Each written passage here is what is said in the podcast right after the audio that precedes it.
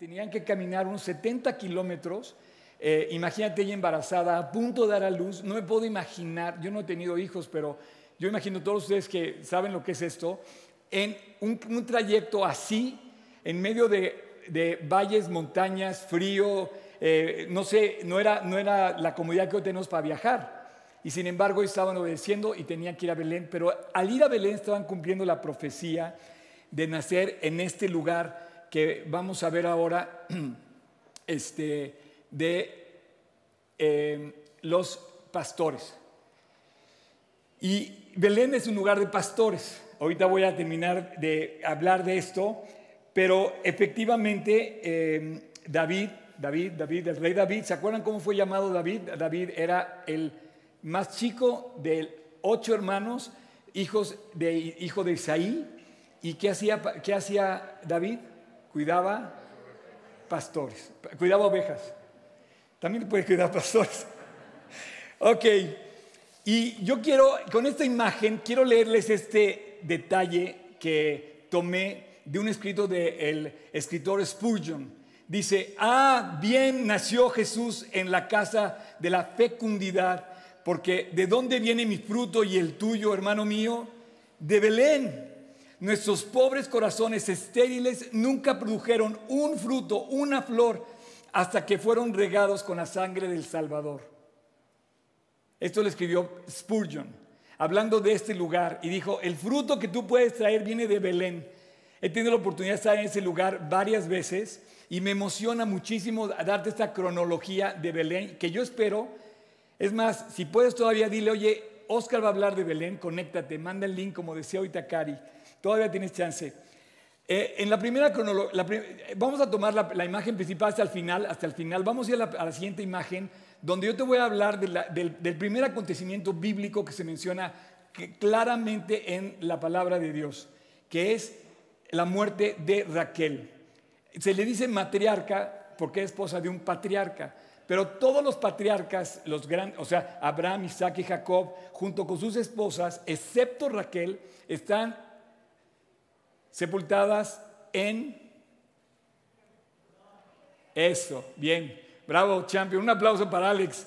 Este, en Hebrón, excepto Raquel, si tú vas a Belén, tú vas a ver a lo lejos, esa, esa, es una foto actual más o menos, ese es el espacio donde está la tumba de Raquel. ¿Quién fue la, Raquel fue la esposa de Jacob, mamá de José y de Benjamín.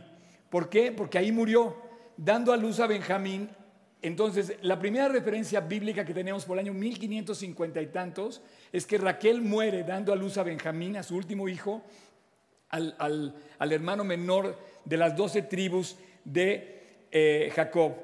Eh, la, siguiente, la siguiente cosa que te quiero decir es que Josué, en el año 1200 más o menos antes de Cristo, Josué reparte la tierra y le da Belén a la tribu de Zabulón la tribu de Zabulón, la tierra de los pastores, se las entrega Josué a Zabulón y lo dice en el versículo 19, 14 al 16 del, capítulo 19 de Josué, que dice, luego, luego al norte el límite gira hacia Anatón, viendo viniendo a salir al valle de Jeftel y abarca Catat, Naal, Simrón, Idala y Belén. Entonces, él reparte las ciudades Josué, y es la segunda mención que se hace de Belén, más o menos en el 1200. Sigue siendo propiedad, digamos, judía, por así decir. En el 1100 empiezan los jueces, y aquí hay una referencia un poco dramática, horrible, que si usted salió la Biblia es la famosa concubina. La concubina era de Belén. ¿Se acuerdan? ¿Se acuerdan de Levite la concubina? La concubina era de aquí. Y más o menos por esa fecha, Belén ve salir esta pareja de su pueblo porque había hambre y ve a esta, ve a esta, a esta pareja con sus hijos que es nada más y nada menos que Elimelech con su esposa Noemí y sus dos hijos. Salen chicos y se van a la tierra de Moab a vivir porque no había producto en Belén y huyen, digamos, a la tierra extranjera, a la tierra de Moab, y ahí conocen a la famosa Ruth. Eh, la historia dice justamente que Elimelech sale eh, con su esposa y se llevan sus cabras, todos se van con sus dos hijos jóvenes. Eh, y en la tierra de Moab, Elimelech muere y mueren también sus dos hijos. De tal manera que o sea, Noemí y sus dos nueras moabitas quedan viudas las tres. Viendo esta situación, y aquí es donde empieza lo, hermoso de este, de este, lugar de Belén, viendo este caos que sucedía, eh, eh, Noemí dice, no, me puedo quedar en Moab, no es, mi, no es mi tierra, es la de ustedes. A las dos, a sus nueras dice, oigan, ustedes ya son viudas, yo no les puedo dar hijos, yo me voy a regresar a Belén, ustedes quédense en su tierra. Y ahí es donde la famosa frase, eh, la entrega que hace Ruth y le dice, no, no me pidas que te deje ni me, ni me voy de ti, a donde quiera que tú vayas voy a ir y tu Dios será mi Dios, tu pueblo será mi pueblo. Y decide Ruth, ahora sí, decide Ruth ir con, con, con Noemí a Belén y llega, y si ustedes se acuerdan de la historia, Ruth empieza a, eh, a trabajar en la era de un señor famoso que es descendiente de la casa de David, ascendiente porque ahí van a ser David, Boaz, Boaz en inglés. Así es que, repito nada más, así volvió Noemí y Ruth la moabita y su nuera con ella y volvió de los campos de Moab y llegaron a Belén al comienzo de la siega de la cebada. Aquí en Belén conoce a Boaz, se casan y de esa relación nace nada más y nada menos que David. En la siguiente escena, en la siguiente imagen van a ver más o menos la genealogía de David. O sea, Elimelech se casa con Naomi, Noemí, sus hijos mueren, Malón, y e, e, ella es la moabita que regresa a su casa, pero Ruth se va con Noemí y se casa con vos, nace Obed, y de Obed nace, ¿quién, quién nace de Obed? ¿Quién? ¿Fuerte después de Obed? No, Isaí, y de Isaí es el padre de David. Entonces, si tú te fijas, David es bisnieto o tataranieto de, eh, de Elimelech, por así decir, y de Ruth, bisnieto. Eh, ok, y ahí nace David. Esta, esta, estatua está en la tumba de David en el barrio judío de Jerusalén, en la entrada de la puerta de una de las, de las puertas de la ciudad antigua. Es una estatua donde está el rey David. Eh, esa estatua está hoy en Jerusalén. Eh, cerca de lo que se llama la tumba del rey David y donde está también lo que se conoce como el aposento alto en Jerusalén. La ciudad alta de Jerusalén eh, se puede visitar y bueno, tengo un video grabado hace como seis años en ese lugar, eh, pero quise tomar esa, esa imagen de David para que ustedes vieran que nace David. Y aquí, después de dejar la historia de redención que tuvo Noemí y Ruth con vos, porque vos no solamente continúa la línea del Mesías, sino además queda resuelto el problema que traían de, de, falta de provisión de, Ruth y de Noemí. Al grado que al principio del, del pasaje ellas estaban en la total desgracia. Y al final de la historia ellos están gozosos por cómo Dios les trajo descendencia y además les trajo fruto y además les trajo bendición y además les trajo descendencia para el Mesías. Belén les trajo bendición a ellos. En el caso del rey David es una historia parecida porque David es ungido, es ungido David en Belén. Eh, el pasaje dice que Samuel recibe la orden de Dios y que le dice, ¿hasta cuándo llorarás tú a Saúl habiéndolo yo desechado para que no sea rey? El primer rey de Israel se portó mal. ¿Quieres poner la siguiente imagen, por favor? El primer rey de Israel se porta mal y Dios lo desecha. Y aquí nada más quiero hacer un paréntesis muy breve, quiero, ojalá que me pueda ir tan rápido como quiero irme. Si tú te portas mal, es probable que Dios te deseche del plan que tiene para ti. Si tú te portas mal, es probable que pierdas la oportunidad que tienes cuando tú regresas a Dios. El precio de portarse mal, pregúntaselo a Saúl, perdió todo. Perdió su familia, perdió el reino y perdió el favor de Dios. Y aparte el pueblo, el pueblo de Israel sufría con el, con el rey Saúl. Entonces Dios le dice a Samuel, ve a Belén. Y si yo he desechado a Saúl, llena tu cuerno de aceite y ven, te enviaré a Isaí de Belén, porque de sus hijos he provisto un rey para Israel. Entonces, ah, es interesante que, que es el cuerno, porque hay otra, cuando ungen a Saúl, lo ungen con la redoma. ¿Saben que es una redoma? Es un frasco. Este es un cuerno. Y de hecho, esta imagen, quiero que tengan en cuenta, este es David, ahí están sus hermanos, está en el campo de los pastores otra vez, está con las ovejas, él el cuidador de ovejas, ¿se acuerdan la historia de David? Era el cuidador de ovejas, el más chiquito, el, el trabajo menospreciado por así, menospreciable, Dios lo unge como rey. Así es que nunca menosprecies un pequeño comienzo, nunca. Y Samuel unge a David en Belén. Después, eh, finalmente, eh, David es coronado rey, él es coronado en Hebrón, empieza a reinar, su descendencia, Salomón tiene dos hijos, Roboam menciona en el 950 a Roboam que fortifica la ciudad de Belén, en el 950. Y finalmente llegamos a la promesa más espectacular que podemos ver en el Antiguo Testamento, que es el nacimiento del Salvador. Y dice aquí, va a haber un pesebre y va a nacer el Salvador. Y las palabras del profeta tal cual dicen así, pero tú, Belén Efrata, pequeña para estar entre las familias de Judá, de ti saldrá el que será gran Señor en Israel, y sus salidas son desde el principio, desde los días de la eternidad. Esa es, esa es la tarjeta de Navidad que todos hemos escuchado. Prácticamente todos conocemos ese, ese, ese, eh, ese versículo por lo que significa.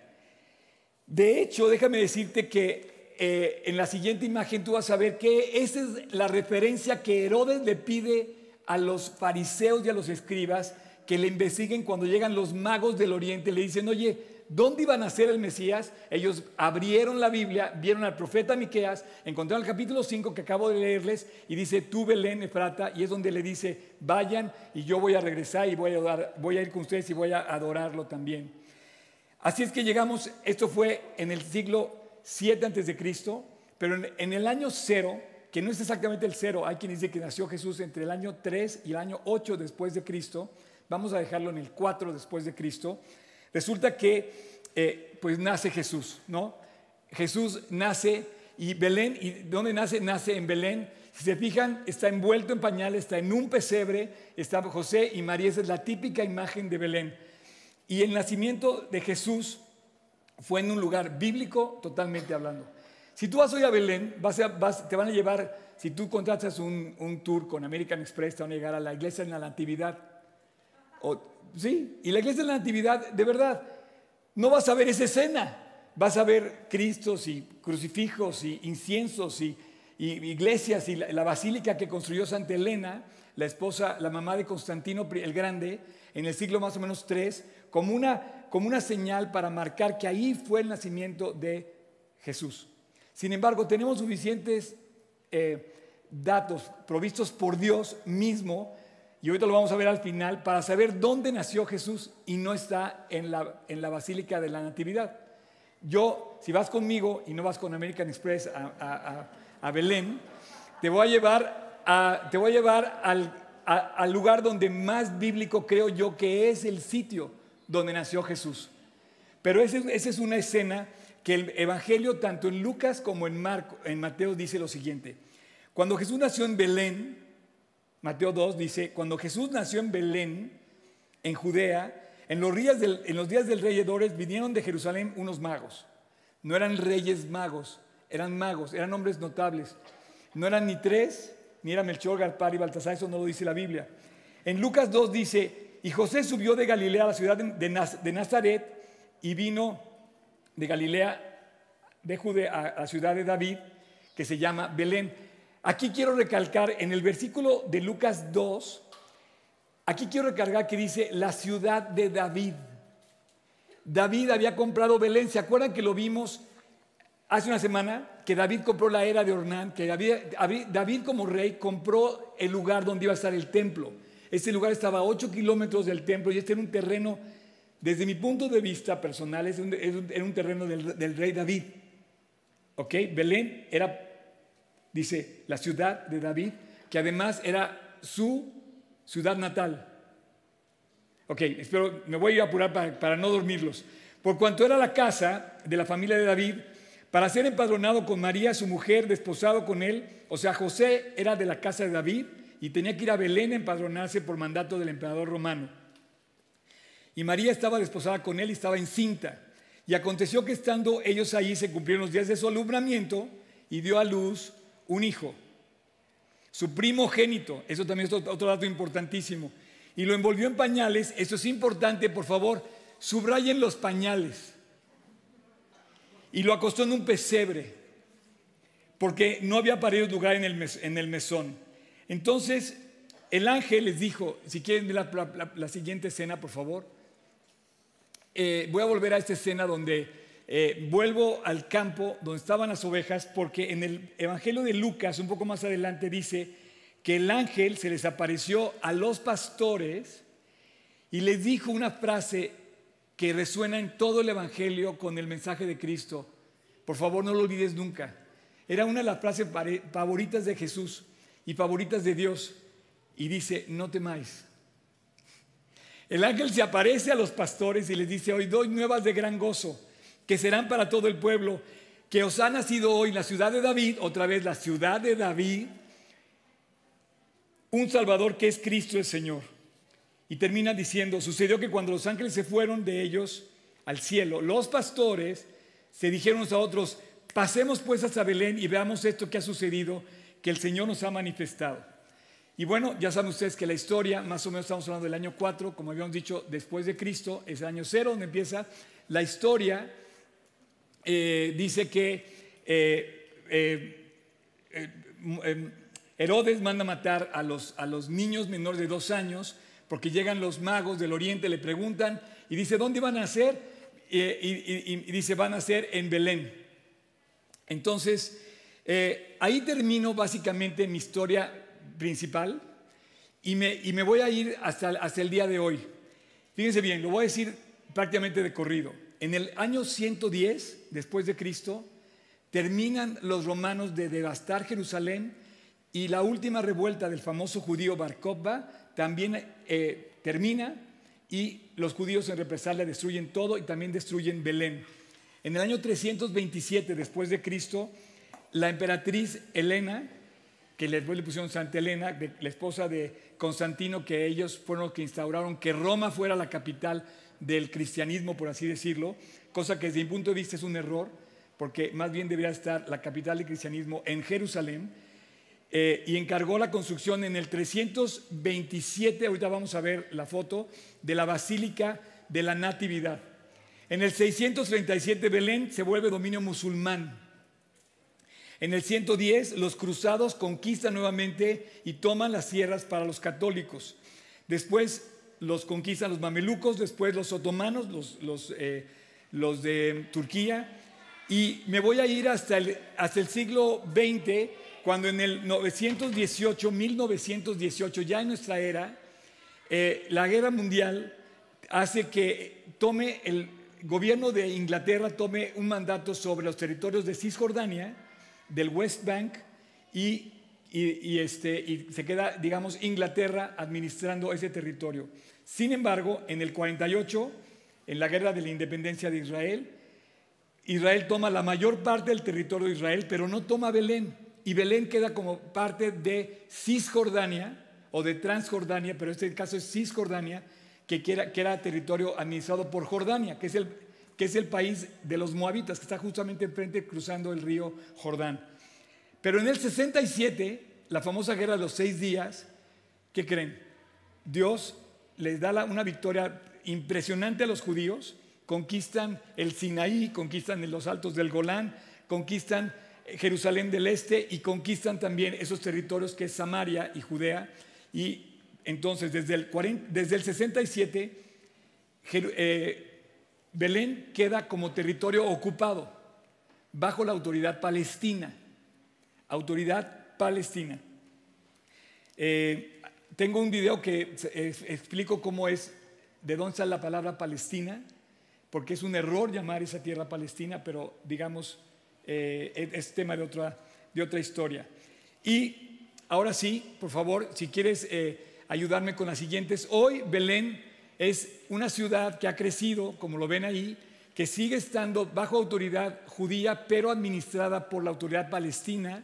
Y en las imágenes que ustedes están viendo van a ver básicamente cómo se, se, eh, como si fuéramos un tour a la zona y en este, en este grupo de imágenes podemos ver que hoy la economía de Belén básicamente se basa en el, esa es la, entrada a la Basílica de la Natividad, esa es parte, la, siguiente es parte del interior de la Basílica de la Natividad que construyó Santa Elena, que está en las partes bajas de la ciudad, digamos. Eh, y en la siguiente, eh, bueno, y esta es una iglesia que está en el campo de los pastores, conmemorando también el campo de los pastores donde estuvo supuestamente eh, Noemí eh, haciendo la siega de la cebada.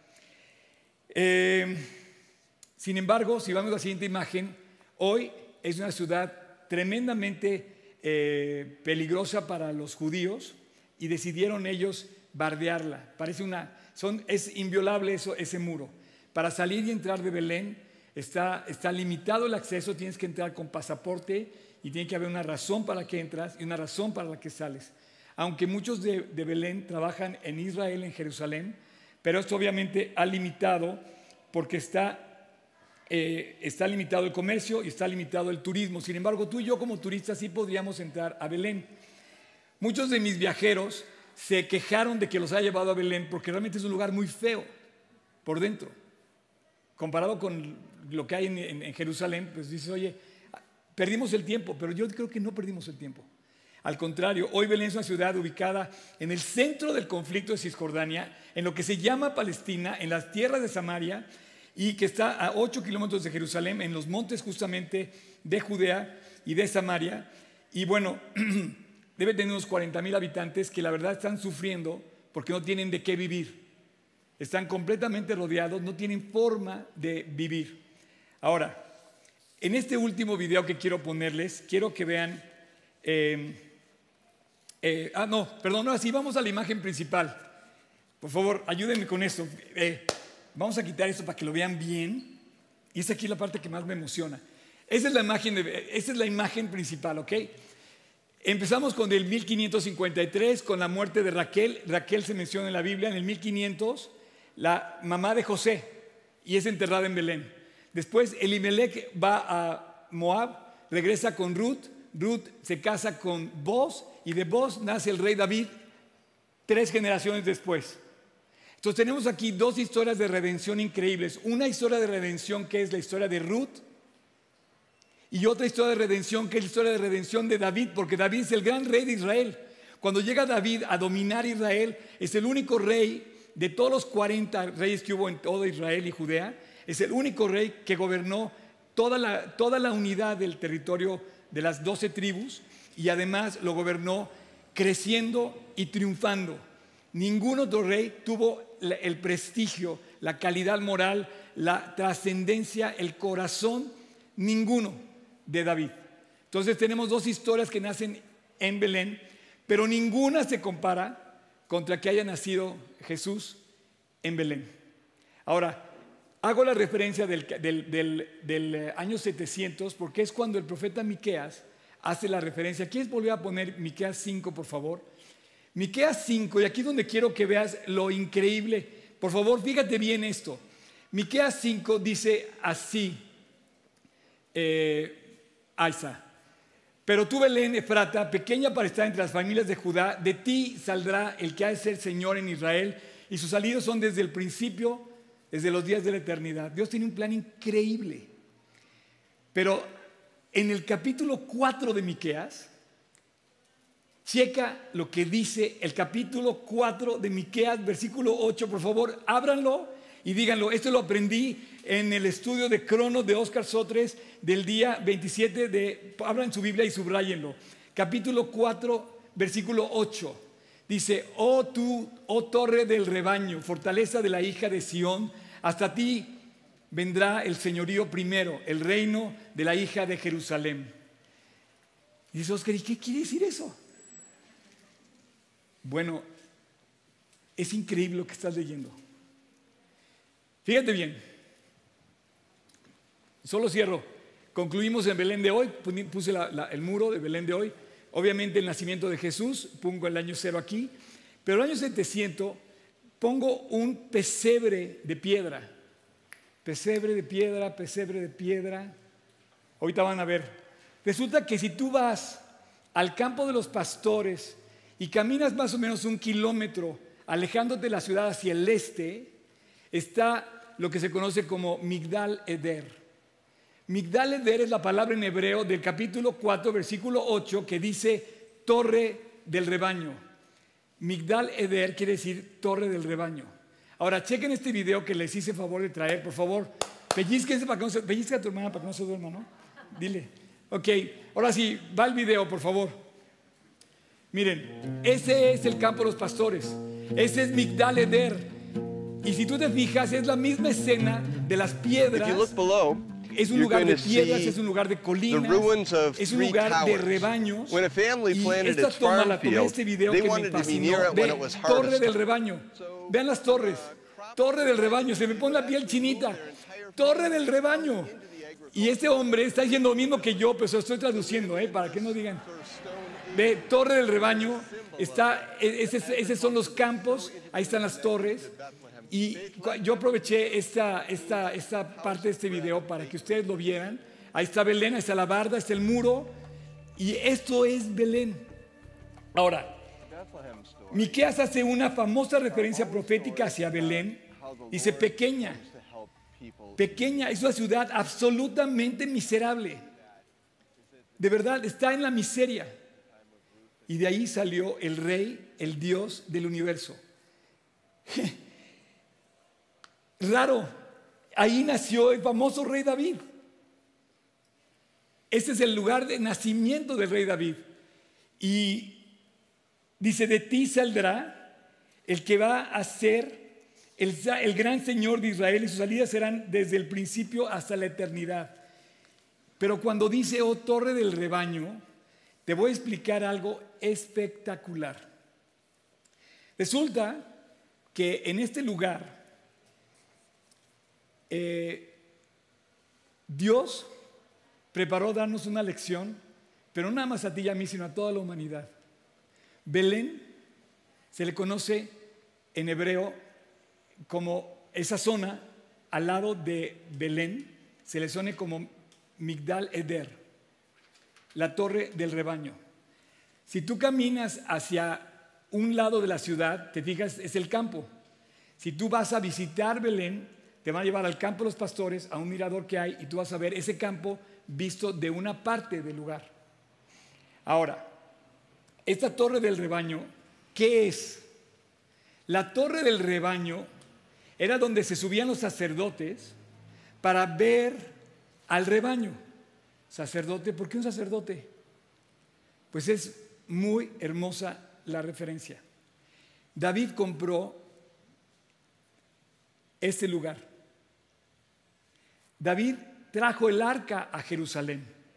La semana pasada vimos que después de que trajo el arca, David hizo que se construyera el templo en Jerusalén.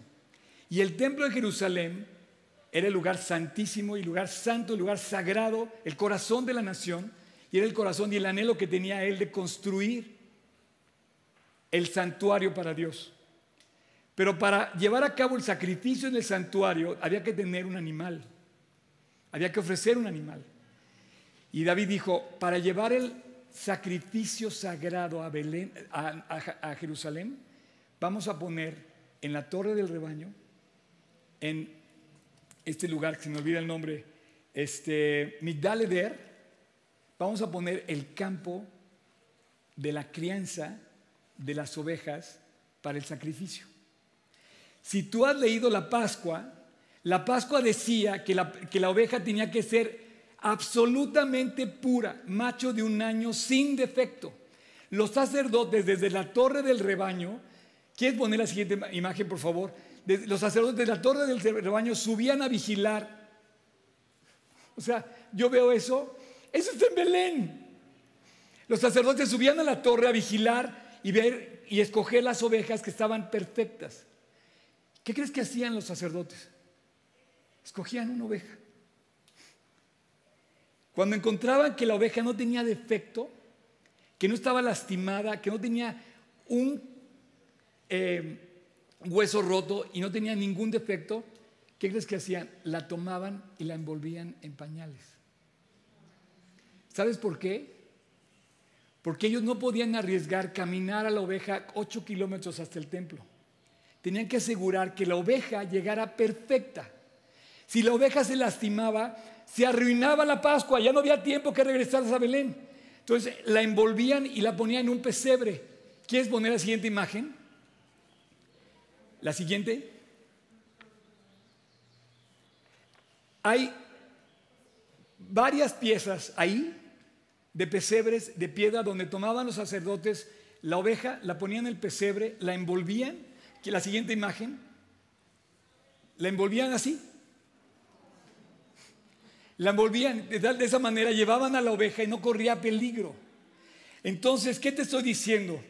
Que primero David lleva el tabernáculo a Jerusalén. Segundo, David construye, manda a construir el templo de Jerusalén, aunque lo construye su hijo.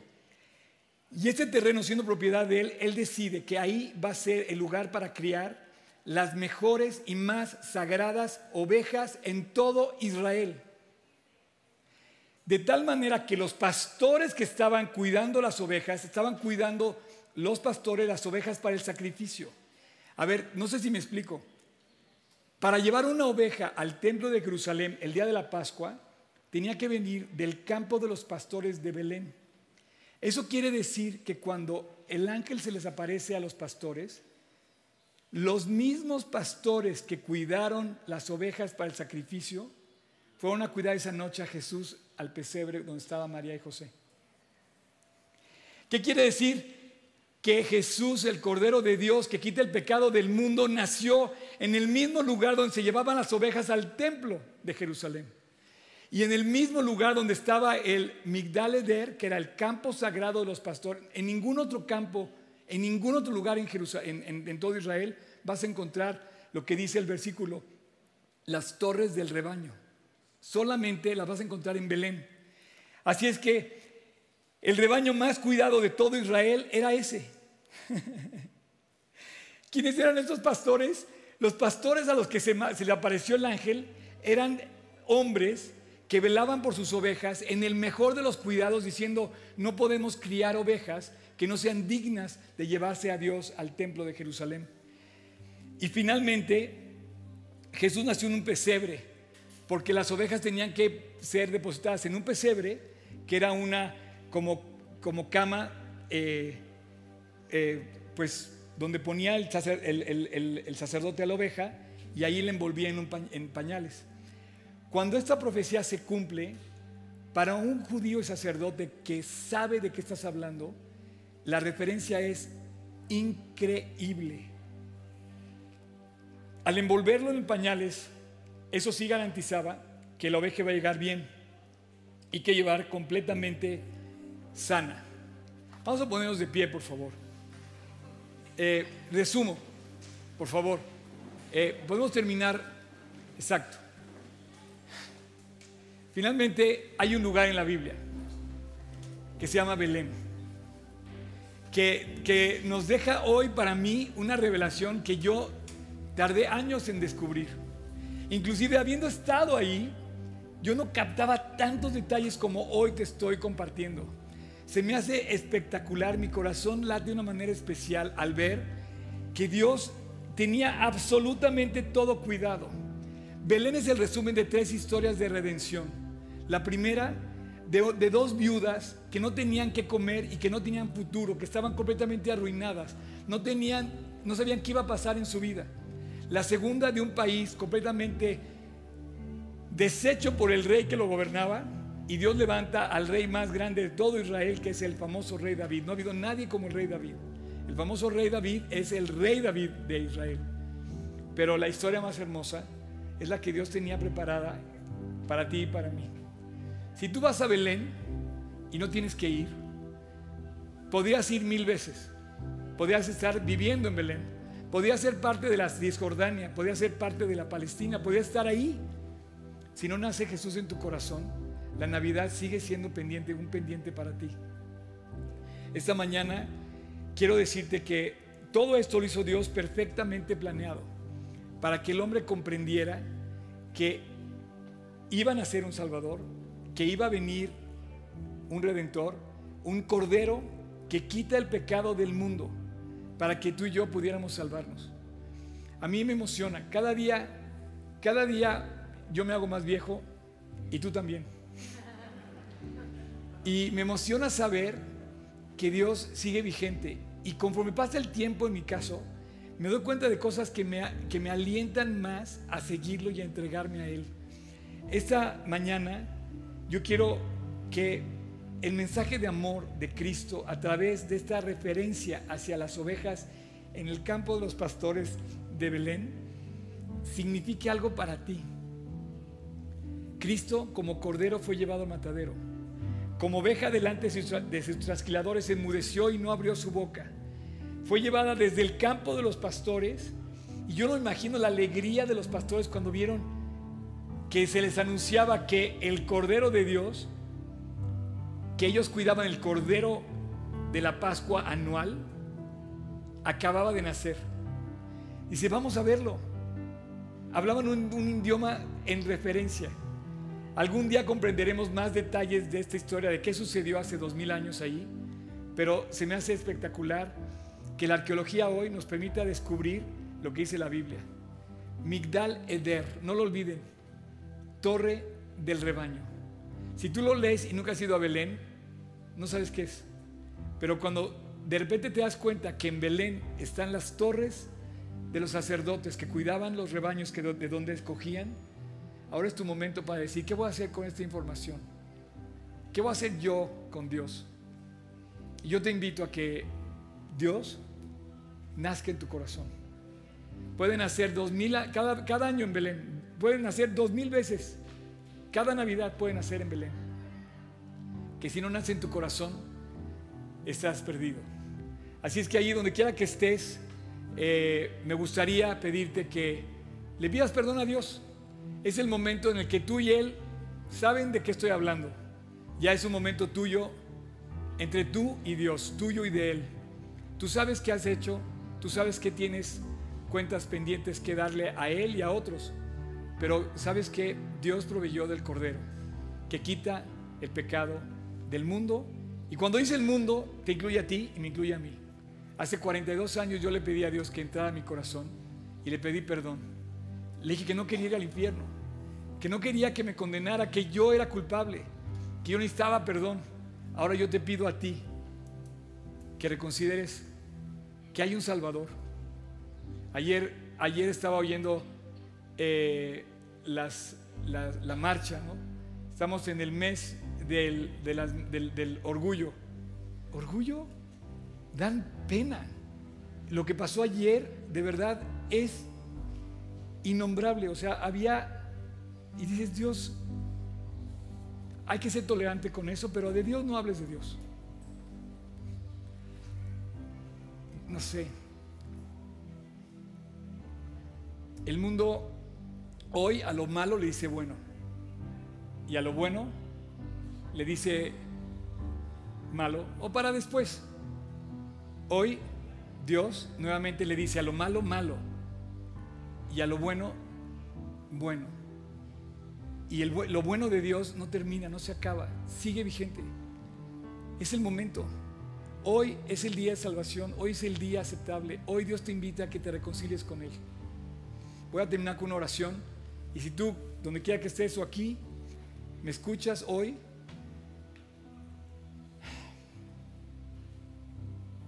en tu corazón, con tus ojos cerrados, tu rostro inclinado y tu corazón realmente delante de Dios.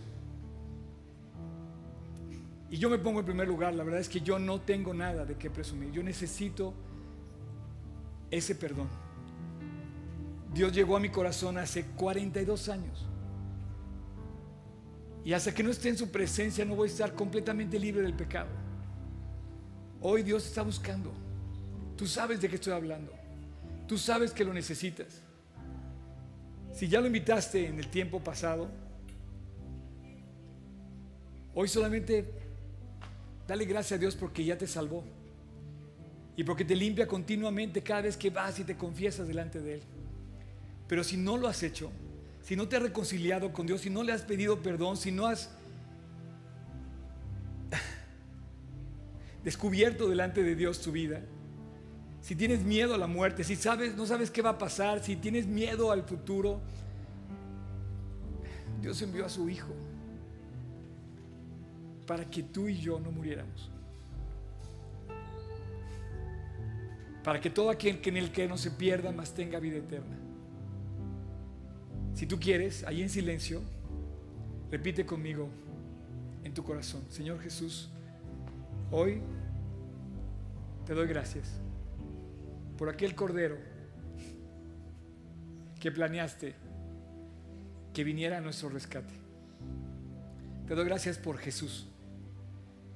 Y Dios, aquí nadie podemos aventar la primera piedra. Todos somos culpables. Tú eres el cordero sin mancha. Eres el escogido por el sacerdote. Estabas limpio y sigues limpio. Y tu vida la diste por nosotros. Señor, gracias por morir en mi lugar. Hoy te recibo en mi corazón y te pido perdón y te pido que me cambies, que me limpies y que cuando me toque morir me lleves a tu presencia. Gracias porque, como decía Spurgeon, es tu sangre, la sangre de ese cordero inocente que fue derramada en Jerusalén, que puede salvar mi vida.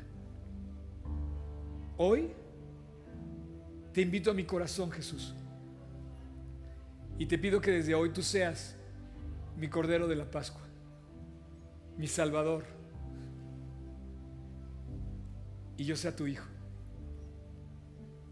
Y desde ahora te quiero seguir con todo mi corazón. Desde ahora quiero pedirte que tú seas mi Señor. Quiero obedecerte y seguirte todos los días del resto de mi vida. Te lo pido en tu precioso y dulce nombre, Jesús. Hablar de Belén es hablar del amor de Dios. El amor de Dios por Ruth y por Noemí. El amor de Dios por una nación que le proveyó de un rey, del rey David. Y de esa descendencia vino el Mesías. El amor de Dios que viene a través del Mesías. Es la historia que nadie puede rechazar. Cuando alguien rechaza a Jesús, yo, yo imagino que, que no le cuesta nada. O sea, digo, ¿qué, qué puede rechazar? ¿Qué, ¿Qué, qué, te puede costar? Porque Dios es un Dios de bien, es un Dios de gracia, es un Dios que redime, es un Dios como vos que, que proveyó para su familia. Así es que si hoy, esta mañana, tú invitaste a Cristo a tu corazón, me gustaría muchísimo poder saber si alguien hoy invitó a Jesús hoy aquí o en línea, como decía Cari, eh, y Celis, pueden escribirnos. Y bueno, eh, la verdad es que el mensaje está corriendo. Yo no creo, todo el mundo sabe de Jerusalén, todo el mundo sabe de Belén, todo el mundo sabe la historia, pero esa historia tiene que nacer en nuestro corazón. Y, y dice, nunca más, nunca más va a haber la, llanto, ni nunca más va a haber, el profeta Isaías decía que cuando naciera el príncipe de los pastores, el príncipe de paz, iba a venir sanidad para siempre, ¿no? Así es que yo no sé si alguien esta mañana haya invitado a Jesús en su corazón, me gustaría que lo dijera así, levantando su mano. Además, Víctor les va a regalar una Biblia, ¿verdad, Víctor? Autografiada por Víctor. No, yo no quiero que nadie se quede sin el regalo, que es Jesús. Es completamente gratis. Dice el Espíritu y la esposa dicen ven. Y el que tiene sed, venga. Y el que oye diga ven. Y el que quiera tome del agua de la vida gratuitamente. Ese regalo es para ti. Y lo que hacemos aquí es para compartir ese regalo de salvación. Y la verdad, no hay nada más hermoso que ver a Dios transformar las vidas. Yo soy una vida transformada que Dios rescató. Yo me sentía un miserable. Hace 42 años, tenía 18 y mi vida estaba ya, era un amargado consumado. Eh, y la verdad, Dios me, me ha rescatado y sigue trabajando en mi vida. Yo no soy el amigo fiel, pero Dios sí es el amigo fiel y yo soy parte de ese que predica a ese amigo fiel que es Jesús. Y yo nada más antes de pasar a la siguiente canción y, y continuar con el programa, quiero agradecerles a todos, de verdad. Quiero, quiero agradecerles a todos que, que que me tengan confianza. Para mí tenerlos aquí es un privilegio, de verdad. Y por más que esté parado aquí encima, eh, yo le pido a Dios que me guarde fiel hasta el último día de mi vida.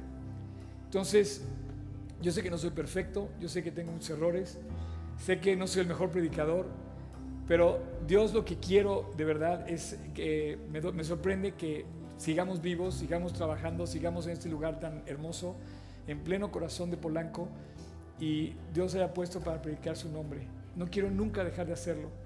Así es que yo les quiero dar las gracias, especialmente hoy, les quiero dar gracias a todas las personas que nos han apoyado con sus aportaciones y con sus ofrendas. Porque no solamente habla del corazón de la gente que sirve, sino también habla del corazón de esas personas que han permitido, que saben que para estar donde estamos es un esfuerzo increíble. ¿Tú sabes quiénes son? Yo sé que Dios sabe quiénes son. Yo no sé quiénes son, pero quien quiera que esté oyendo, yo sé que por ti estamos aquí hoy y te quiero dar las gracias. Padre, muchas gracias esta mañana. Quiero agradecerte por cada ofrenda. Tú fuiste la ofrenda suprema, Dios. Tú te diste por nosotros. Tú nos pusiste ese ejemplo un día. Tú fuiste a la cruz y te ofreciste completamente. No nos diste de lo tuyo, nos diste tu corazón y tu vida completa, Dios. Te quiero agradecer por esas ofrendas que llegan aquí y hoy no lo hago nunca. La verdad es que esto es la primera vez que lo hago, Dios. Quiero agradecerte por todos esos corazones que desde un peso hasta lo que hayan puesto, Dios, se vierte en este lugar para predicar tu nombre. Déjanos ser buenos mayordomos de esto, Dios predicándote fiel, predicando el Evangelio, compartiendo tu palabra, creciendo en amor, creciendo en tu palabra, Dios. Tienes mucho que arreglar en nosotros, hay mucho trabajo que hacer y úsanos para eso, Dios. Hazlo aquí. Haz que este grupo, Dios, sea un impacto en la ciudad. Haz que no solamente seamos un grupo cristiano que esté padre venir, ¿no? Que nuestra vida Haga la diferencia allá afuera, en la calle, en la escuela, en el trabajo, en el gobierno, donde quiera que estemos, Dios. Que sembremos el bien, que sembremos el amor de Cristo. Dios, gracias. Porque tú nos aceptas como somos, pero nos corriges, nos enseñas, nos levantas. Y Padre, gracias porque tú has sido fiel y veo tu mano cada vez proveyendo, como siempre, de esta increíble ofrenda que hace que esto esté funcionando. No soy digno y nunca lo seré y te agradezco que me hayas puesto aquí a liderar este grupo del cual no soy digno. Te agradezco con todo mi corazón, por cada corazón, por cada familia, por todo lo que hacemos. Y tú sabes, Dios, que lo hacemos para ti. Síguenos bendiciendo y que, y que veamos tiempos mejores, que veamos salvación en México, que veamos salvación en nuestros hogares, que se reconcilien los drogadictos, salgan de las drogas, los enfermos se levanten y los que están distanciados se reconcilien. Gracias, Padre. Tu precioso nombre, Jesús. El Cordero de Dios, el que fue a la cruz, el que estuvo ahí y murió por nosotros. En tu precioso nombre, Jesús. Amén.